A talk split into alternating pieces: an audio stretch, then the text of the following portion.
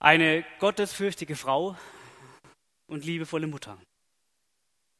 Und dann die Nachricht vom Tod ihres Sohnes. Wer demütig und gerecht lebt, wer Gott vertraut und sein Leben ihm ganz hingibt, der muss doch vom Leid verschont bleiben. So hat sie es von klein auf gelernt. Und dann dies. Gott, wieso lässt du das zu? Habe ich irgendetwas falsch gemacht? War ich dir nicht immer treu ergeben? Warum?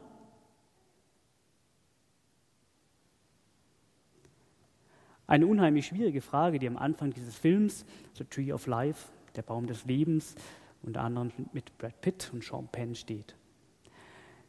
Der Zuschauer bekommt keine vorschnellen Antworten, sondern im Angesicht der unfassbaren Trauer erscheint im Film wenig später das anfängliche Hiob-Zitat untermalen faszinierende Bilder des grenzenlosen Universums und des Werdens der Erde im Jahr der Milliarden. Eine Frage, die sich auch zu Beginn unseres heutigen Predigttextes aufdrängt.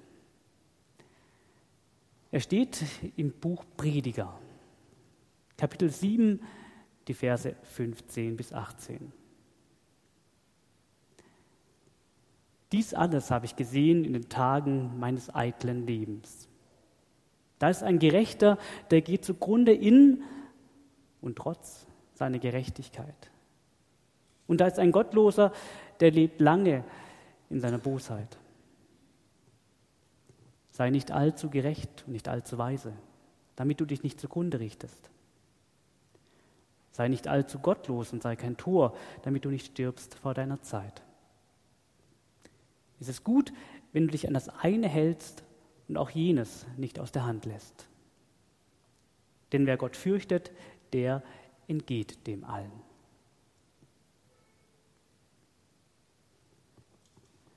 Das Buch Prediger, wahrscheinlich im dritten oder vierten vorchristlichen Jahrhundert entstanden und im Alten Testament eingereiht in die Weisheitsliteratur zwischen Sprüche und Hohelied, kann man vielleicht als Mischung aus einem Lebensratgeber und diesem eben angespielten Film vielleicht ganz treffend umschreiben. Ein Buch voller praktischer Ratschläge, eine Lebensweisheit an die andere gereiht, und doch zugleich ein Buch, welches unorthodox und bildgewaltig den ganz großen Fragen des Lebens nachspürt. Und wie der Regisseur Terence Malick seinen Film mit Bildern des grenzenlosen Universums einrahmt, so rahmt der Prediger sein Buch mit den Worten, es ist alles ganz eitel. Ein Geschlecht vergeht, das andere kommt, die Erde aber bleibt immer bestehen. Das Wort eitel meint hier, dass das Leben flüchtig oder gar nichtig ist. Dass es wie eine Blume aufblüht und schnell verwelkt. Dass wir das Leben und so vieles andere nicht in der Hand haben, es uns zwischen den Fingern verrinnt. Unser Predigtext beginnt mit diesem Motiv des eitlen, also flüchtigen Lebens und mit einer schlichten Beobachtung. Da ist ein Gerechter der geht zugrunde in seiner Gerechtigkeit. Und da ist ein Gottloser, der lebt lange in seiner Bosheit. Eine Feststellung, die eine Sprengkraft in sich trägt, da sie damals eine schon fast ketzerisch anmutende Infragestellung des traditionellen theologischen Denkens darstellte. Der damalige theologische Common Sense war die Überzeugung eines Tun-Ergehen-Zusammenhangs. Also ein gerechter Mensch, und damit wurde jemand verstanden, der vor Gott ein frommes, weises und rechtschaffenes Leben führt, der wird die Früchte seines guten Lebens spüren. Und Gott wird zu diesem Gelingen beitragen. Der Ungerechte und Gottlose dagegen wird seine Verfehlungen zu spüren bekommen ebenfalls zu Lebzeiten. Wir finden dieses Denken auch noch einige Jahrhunderte später. Das Johannesevangelium überliefert beispielsweise die Geschichte von der Heilung eines Blindgeborenen. Und die Jünger fragen Jesus, wenn dieser blind geboren wurde, wer hat denn in diesem Fall gesündigt? Ist er selbst schuld oder sind seine Eltern schuld? Jesus verneint beides und antwortet ganz unorthodox und ganz anders, als die Jünger es erwartet hätten. Aber bleiben wir beim Prediger. Er reflektiert die klassischen Lehrmeinungen seiner Zeit sehr genau, stellt sie auf den Prüfstand und denkt in vertiefter Weise darüber nach. Den Zusammenhang zwischen Tun und Ergehen löst er nicht einfach auf. Aber er macht deutlich, dass dieser Sachverhalt nicht so eindeutig ist und immer zutreffen müsste. Und vor allem, dass man daraus keine dogmatische Regel ableiten kann. Das ist in dieser damaligen Zeit unorthodox. Und deshalb hatte es der Prediger auch gar nicht so einfach, in den jüdischen und damit heutigen gesamtbiblischen Kanon zu kommen. Aber nun ist er drin, vielleicht weil das kritische Infragestellen und Weiterdenken ebenfalls zum Glauben dazugehört. Man kommt im Eigenleben zwangsläufig an Punkte, wo man merkt, dass manche bisher erworbenen oder mir selbst zurechtgelegten Antworten nicht mehr so richtig passen. Bewahrt mich Gott wirklich vor allem Leid? Führt mich Gott in meinen Entscheidungen immer spürbar? Sollte ich die Bibel in allem wörtlich nehmen? Kann ich noch an einen Schöpfer glauben angesichts der Erkenntnisse von Astrophysik und Evolutionsbiologie? Kann Gott Menschen heilen? Keine vorschnellen Antworten. Manchmal müssen wir bisherige Vorstellungen und Überzeugungen überdenken, damit der Glaube tragfähig bleibt. Sonst ist die Gefahr groß, dass man entweder versucht, das eigene wackelige Gedankengebäude irgendwie abzustützen und zusammenzuhalten, auch wenn es erheblich Schieflage hat, oder es fliegt einem alles um die Ohren und man schüttet dann schnell das Kind mit dem Bade aus. Der Prediger verfällt weder dem einen noch dem anderen. Vielleicht auch deshalb, weil er in seinem Buch immer wieder deutlich macht, dass die menschliche Erkenntnisfähigkeit begrenzter ist, als wir manchmal glauben und es mit manchen Antworten schwieriger ist, als wir denken. So kann er die offenen Fragen zunächst einmal aushalten. Die Infragestellung des Tun-Ergehen-Zusammenhangs und die Schwierigkeit einer Antwortsuche steht auch im Buch Hiob im Vordergrund, ebenfalls einem Buch der alttestamentlichen Weisheitsliteratur. Hiob, frommer und rechtschaffener konnte man gar nicht sein. Und ausgerechnet er verliert alles. Seinen ganzen Besitz, alle seine Kinder und zuletzt seine eigene Gesundheit. Und seine Freunde kommen und versuchen es mit theologischen Erklärungsversuchen, jeder auf eine andere Weise, argumentativ versiert und dogmatisch scheinbar richtig. Sie meinen es alles nur gut, doch hilft das Hiob in seiner Situation reichlich wenig. Nein, seine Freunde machen es mit ihren theologischen Erklärungsversuchen nur noch schlimmer. Am Ende des Hiob-Buches stehen nicht ihre Antworten, sondern die Perspektive wird grundlegend geweitet. Wo warst du, als ich die Erde gründete? Als mich die Morgensterne miteinander lobten und jauchzten alle Gottessöhne? So wird es in diesem Film zitiert, eine Stelle aus dem Hiob-Buch. Manchmal helfen unsere Antworten nicht weiter. Kommt die Weisheit an die Grenzen. Das kann total entlastend sein, gerade in den Situationen, in denen wir Gott und die Welt nicht mehr verstehen und uns die Worte im Halse stecken bleiben. Dann darf ich meine Fragen einfach rausschreien, meinem Schmerz Raum geben. In dem Wissen, dass Gott größer ist als mein Denken und näher ist als mein Fühlen.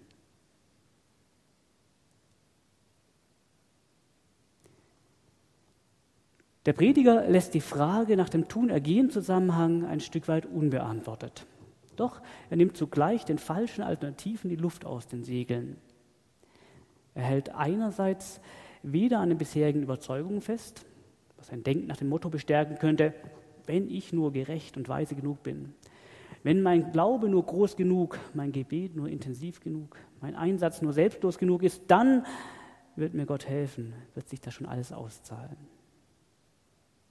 Auf der anderen Seite verwirft er aber auch den Tun-Ergehen-Zusammenhang nicht komplett, woraus man sonst beispielsweise schließen könnte, dass es dann egal sei, wie man sein Leben lebt. Nein, der Prediger verfällt nicht in das eine oder das andere Extrem, sondern führt fort. Sei nicht allzu gerecht und nicht allzu weise, damit du nicht zugrunde richtest. Sei nicht allzu gottlos und sei kein Tor, damit du nicht stirbst vor deiner Zeit. Es ist gut, wenn du dich an das eine hältst und auch jenes nicht aus der Hand lässt. Die Extreme vermeiden, den goldenen Mittelweg finden. Das leuchtet uns zunächst einmal ein und die heutigen Lebensratgeber würden genau dies empfehlen. Um Ordnung in den tausend Dinge zu bekommen, räume effizient auf, aber hüte dich vor übertriebenem Putzwahn.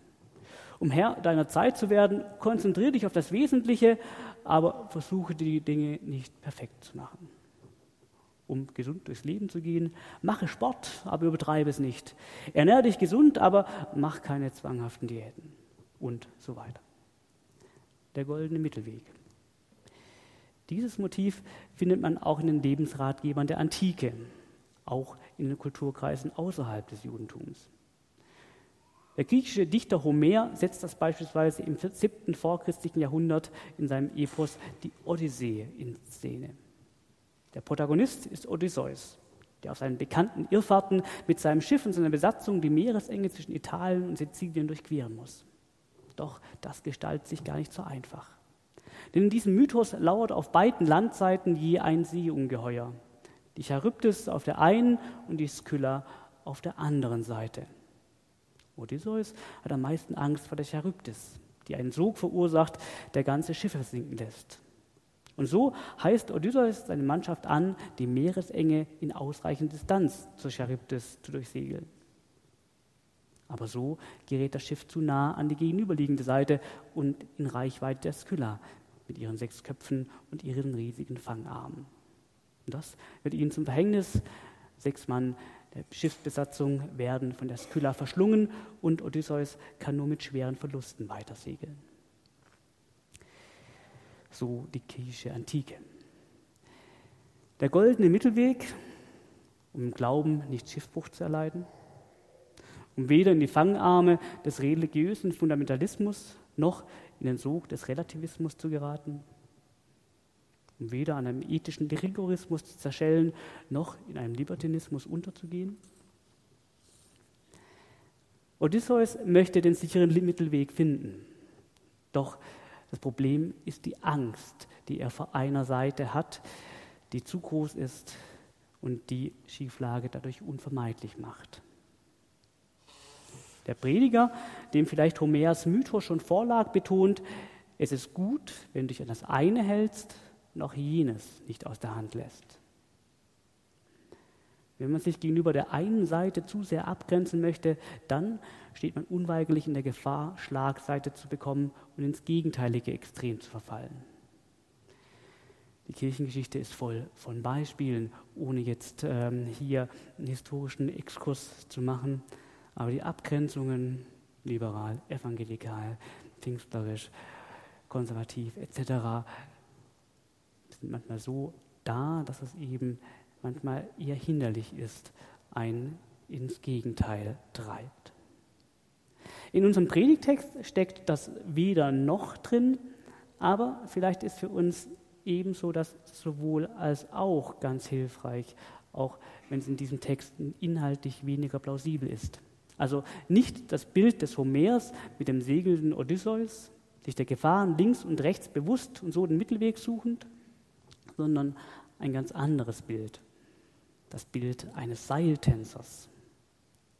Der Balanceakt des Artisten auf dem Seil, der nur mit einer langen Stange in der Hand gelingt.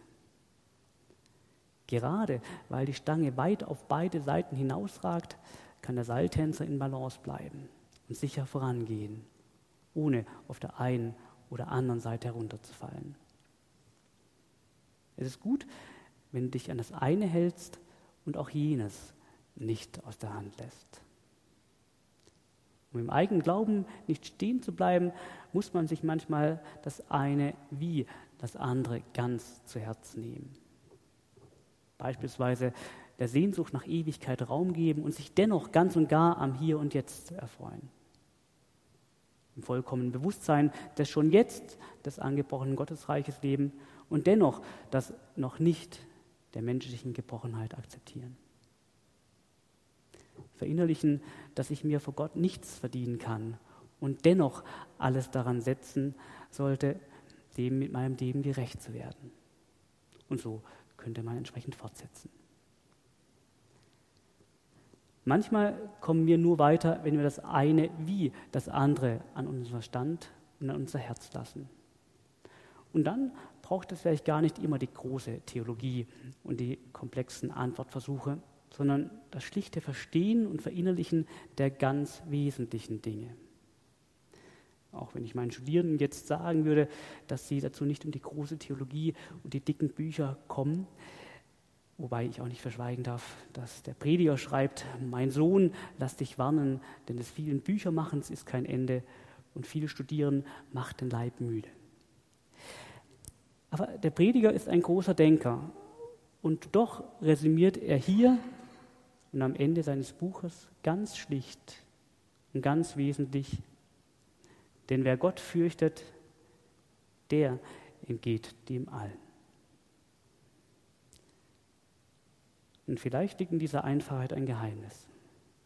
Denn Gottesfurcht heißt, Gott ernst zu nehmen und eben nicht mich und meinen Glauben immer allzu ernst zu nehmen. Durch alle Zeilen des Predigers dringt diese Erkenntnis. Mein Leben und meine Erkenntnis sind vergänglich und flüchtig. Nur Gott bleibt ewig. Meine Weisheit und meine Bemühungen um ein gottgefälliges Leben kommen an Grenzen. Doch Gott ist größer. Ich kann akzeptieren, dass ich vieles nicht in der Hand habe. Doch darf ich mich in Gottes Händen geborgen wissen. Ich lasse los und weiß mich gehalten. Der Blick geht weg von mir hin zu Gott.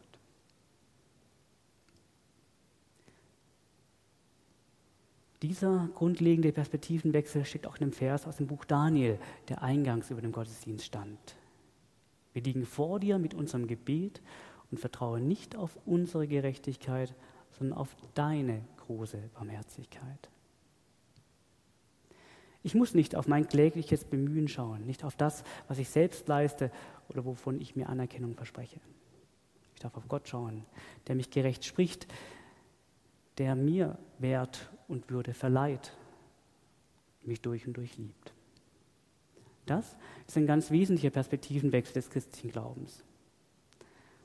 Doch habe ich das wirklich verstanden und verinnerlicht? Ich merke, dass dem nicht so ist, auch wenn ich dies in meinem Leben tausendmal gehört habe und mit diesem Gedanken von klein auf aufgewachsen bin. Doch wenn ich zurückschaue, da sehe ich mich als Jugendlicher mit Schuldgefühlen kämpfend, kann mich selbst nicht annehmen und verspreche Gott täglich neu, ein besserer Mensch zu werden, was aber nie gelingt. Da sehe ich mich als junger Erwachsener mit meinem Selbstwert kämpfend, am Boden zerstört, das Leben zerbrochen, nur weil mein Verliebtsein mal wieder nicht erwidert wurde. Und da sehe ich mich heute, auch nach diesem Gottesdienst, von Selbstzweifeln immer wieder geplagt, zutiefst verunsichert.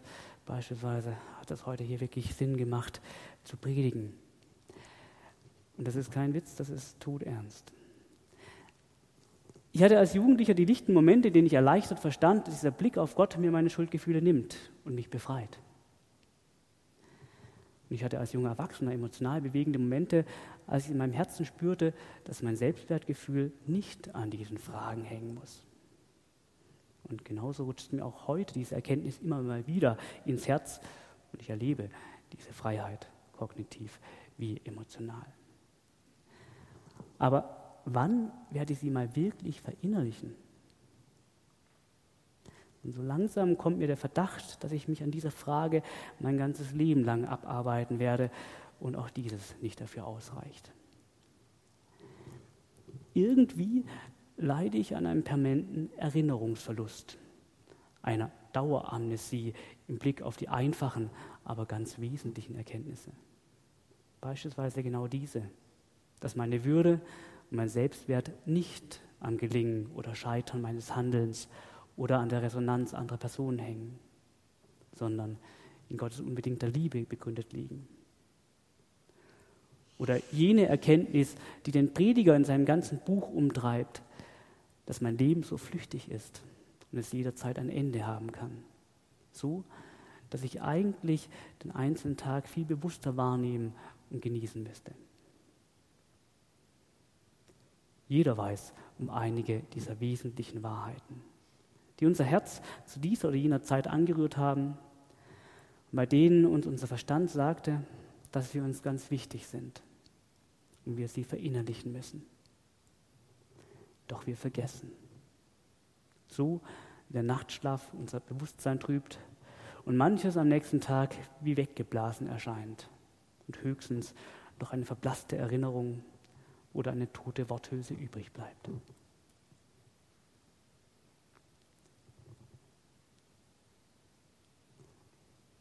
Achtmal am Tag erklingt bei den Benediktinermönchen die Glocke, mitten im Alltäglichen, inmitten der Arbeit und des geschäftigen Treibens.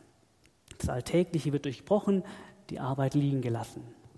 Man kommt zusammen zum Gebet, hält inne, blickt weg von sich und hin zu Gott, erinnert sich des wirklich Wesentlichen und spricht die Worte der Bibel immer wieder, bis sie vom Kopf ins Herz rutschen. Wenn man schon im Klosterleben tägliche Erinnerungshilfen und Auszeiten braucht, wie muss es uns erst damit gehen? Aber vielleicht liegt darin das Geheimnis. Um mit offenen Fragen leben zu können, wie der erste Teil des Predigtextes. Um die Balance im eigenen Glauben zu halten, wie der zweite Teil und um den grundlegenden Perspektivenwechsel einzuüben und das Wesentliche des Lebens und Glaubens wach zu halten.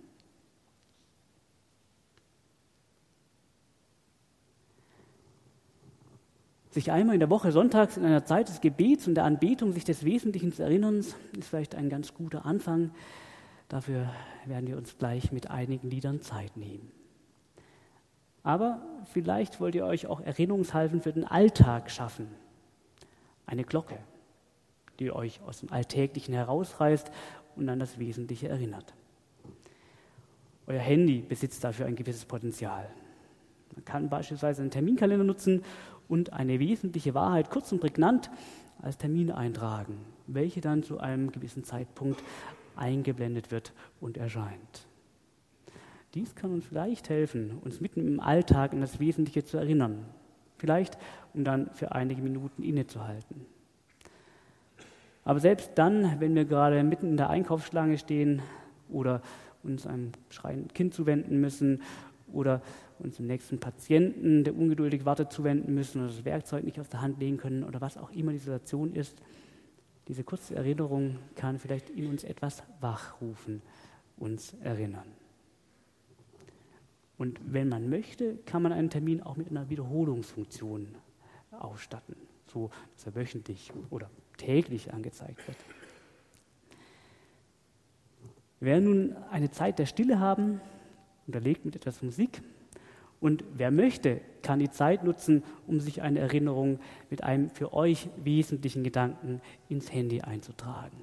Das heißt, jetzt darf man wirklich mal ungeniert auch das Handy zücken.